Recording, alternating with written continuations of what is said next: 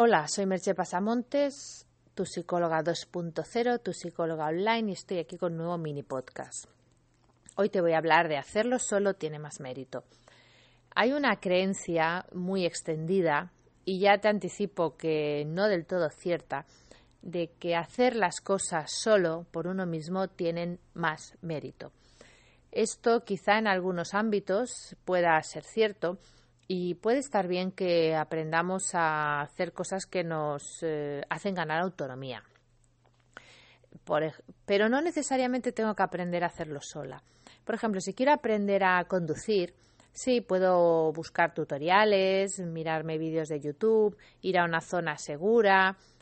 Aquí no es legal hacerlo, pero vamos a suponer que se pudiera, probar a dar vueltas con un coche, pero no es más práctico asistir a una autoescuela que me enseñen, y no lo voy a hacer de una manera más rápida y más eficaz.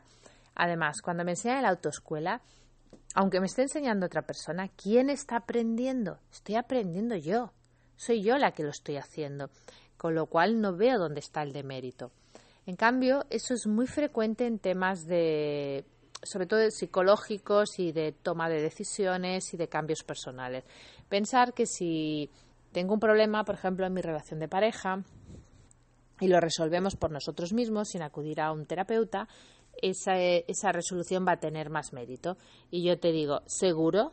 Porque a lo mejor lo único que haces es empeorar el problema. No te digo que cada vez que surge un problema en una pareja tengas que acudir a un terapeuta, pero si ya empieza a haber un problema un poco grave o un poco repetitivo, un terapeuta, un buen terapeuta de pareja, te va a ayudar a verlo con más objetividad, a buscar mejores soluciones, más eficaces y más rápidas.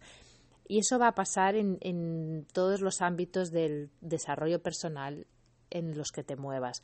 La mirada objetiva de alguien desde afuera, con conocimientos sobre la personalidad, sobre la mente, sobre el cerebro, sobre el funcionamiento de las personas en general, te van a hacer que eso se produzca de una manera, como te he dicho, más rápida, efectiva y con muchas más posibilidades de que llegue a buen término ese cambio que eso consideras que es un demérito, no lo es, porque el mérito es ir, atreverse y hacer el cambio, y eso lo vas a hacer tú, al final siempre lo vas a hacer tú, lo que lo vas a hacer con ayuda de una guía. Entonces no me quiero enrollar más, simplemente te dejo ahí esa idea porque sigo notando que continúa estando muy extendida y te espero en los comentarios y en el próximo mini podcast. Bye bye.